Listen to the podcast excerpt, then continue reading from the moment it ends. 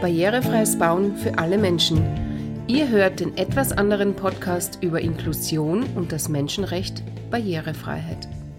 Heute, wer ist Barbara Siemer-Rummel und warum macht sie einen Podcast über barrierefreies Bauen? Ihre Tochter wird sicherlich wieder mobil werden. Das sagte die operierende Ärztin nach meiner zweiten und schwereren OP zu meinen Eltern. Sie meinte damit, ein Leben mit Rollstuhl, das wird möglich sein. Aber meine Eltern hörten, in ein paar Monaten Krankenhaus hüpft ihre Tochter auf zwei Beinen wieder nach Hause. Herzlich willkommen zur fünften Episode meines Podcasts über Menschen mit Behinderungen und barrierefreies Bauen. Ich weiß, dass ich euch einen Podcast über Erschließungen innerhalb eines Gebäudes versprochen habe und der wird auch ganz sicher nachgereicht, versprochen. Ich hatte aber einige Anfragen hinsichtlich meiner Motivation zur Erstellung dieses Podcasts, weshalb ich euch heute erzählen möchte, wer ich bin und warum es diesen Podcast eigentlich gibt. Der Podcast ist ja Teil einer Universitätsvorlesung für Architekturstudierende an der TU Graz. Aber, liebe Studentinnen, Ihr findet keine Folien im Teach Center, da es heute nur um die Vorstellung meiner Person geht, damit ihr euch einfach ein Bild von einem Leben mit Behinderung machen könnt. Wenn euch der Podcast gefällt, dann bitte bewertet ihn und erzählt allen euren Freundinnen davon.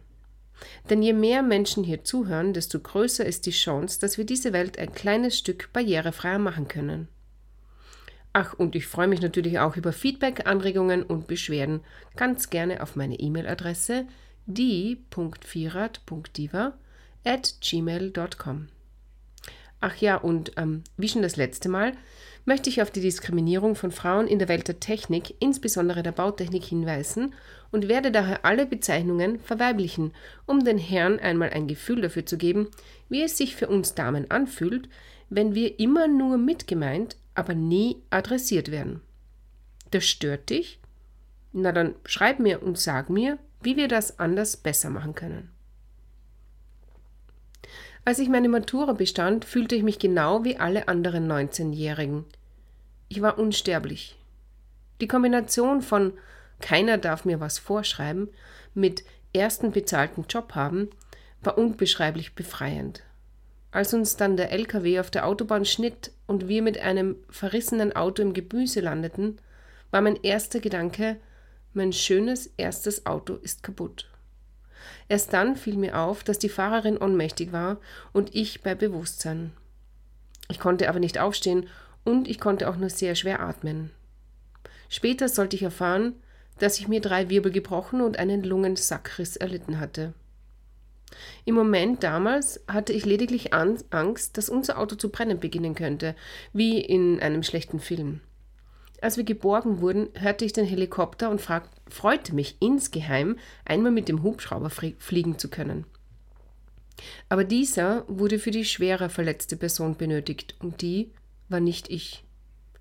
Meine Freundin starb noch am Unfallort. Als ich mit Schmerzmittel versorgt und ins nächstgelegene Krankenhaus gebracht wurde, flirtete ich noch mit dem Rettungssanitäter und gab ihm meine Festnetznummer. Als er anrief und sich nach mir erkundigte, war ich gerade im OP-Saal und wurde notoperiert. Kurze Zeit später wachte ich auf der Intensivstation auf und erfuhr vom Tod meiner Freundin und von meiner Querschnittslähmung. Die Schmerzen in meinem Rücken machten mich aber fast verrückt. Ich konnte nicht klar denken. Kurz danach kam auch gleich die nächste schlechte Nachricht ich müsste noch einmal operiert werden, da bei der ersten OP lediglich mein Rückenmark, eines der drei Wirbelbrüche, entlastet wurden. Zwei andere Wirbel waren noch gebrochen und mussten bald stabilisiert werden, damit die Schmerzen nachlassen konnten. Vier Wochen nach meinem Unfall wurde ich in die Rehabilitationsklinik gebracht und begann fieberhaft mit dem Training.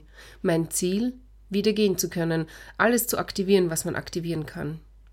Meine Zimmergenossin auch eine junge Dame übrigens, und ich waren völlig versessen auf Training, ließen außerhalb der Klinik Akupunktur machen und waren beide fix der Meinung, eine Querschnittslähmung lassen wir uns nicht gefallen. Punkt. Nun, wie ihr vielleicht schon bemerkt hat, habt, blieb mir die Querschnittslähmung erhalten, denn ich nutze weiterhin einen Rollstuhl. Aber zwei Jahre habe ich jedwede Therapie ausprobiert, die man machen kann. Täglich ging ich zur Physiotherapie. Ich machte Elektrotherapie mit Elektroden, die an allen möglichen Stellen Verbrennungen hinterließen. Ich ließ stundenlanges, ödes Durchbewegen meiner Beine mit einer total eigenartigen Maschine zu. Wöchentlich fuhr ich mit dem Auto von Kärnten nach Wien und ließ mich von der angeblich österreichweit besten Akupunkteurin behandeln. Mehrere Wunderheiler bissen sich an mir die Zähne aus und schrieben meine nicht erfolgende Wunderheilung meinem fehlenden Glauben an die jeweilige Therapie zu. Kurzum, ich tat alles, um meinen Zustand zu verbessern und das täglich, rund um die Uhr. Gleichzeitig arbeitete ich die verbleibende Zeit wie verrückt im Betrieb meiner Eltern mit, weil ich mir als Landschaftsgärtnerin nicht eingestehen konnte, dass ich mit dem Rollstuhl eigentlich keine Baustellen mehr managen und selber auch keine Pflanzen mehr schleppen konnte. An den Wochenenden arbeitete ich als Rollstuhlmodel bei Modenschauen in ganz Österreich, selbstverständlich ohne Bezahlung, denn der Markt war verschwindend klein. Zwei Jahre nach dem Unfall kam dann die Ernüchterung. Eine Besserung meiner Querschnittlähmung war nicht in Sicht und schien auch für die Zukunft einfach unmöglich. Dafür hatte ich mein Elternhaus aus dem Jahr 1900 völlig umgebaut erneuert und mir eine Wohnung im Erdgeschoss barrierefrei adaptiert. Ich stieß jedoch ärgerlicherweise in der restlichen Welt permanent auf Barrieren, wohin ich auch kam. Stufen, zu kleine WC-Räume, nicht barrierefreie Duschen. Es war zum Verzweifeln.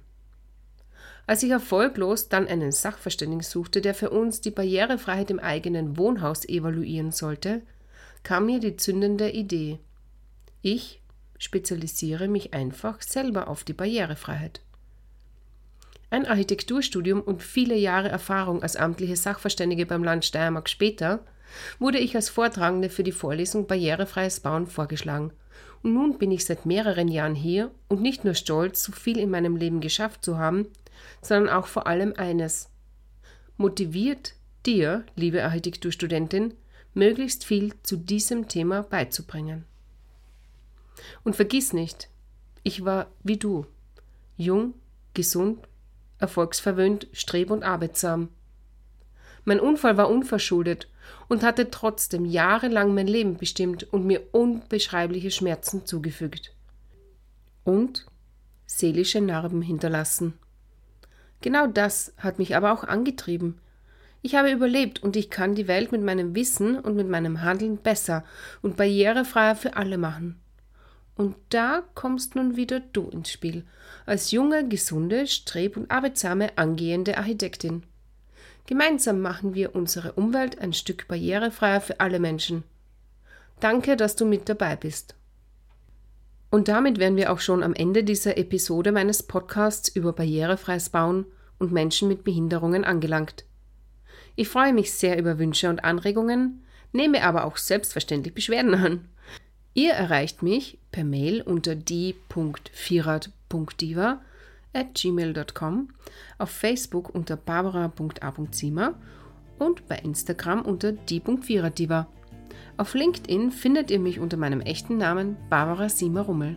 Danke fürs Zuhören und nicht vergessen, Barrierefreiheit ist kein Zugeständnis an Menschen mit Behinderungen, sondern ein Menschenrecht.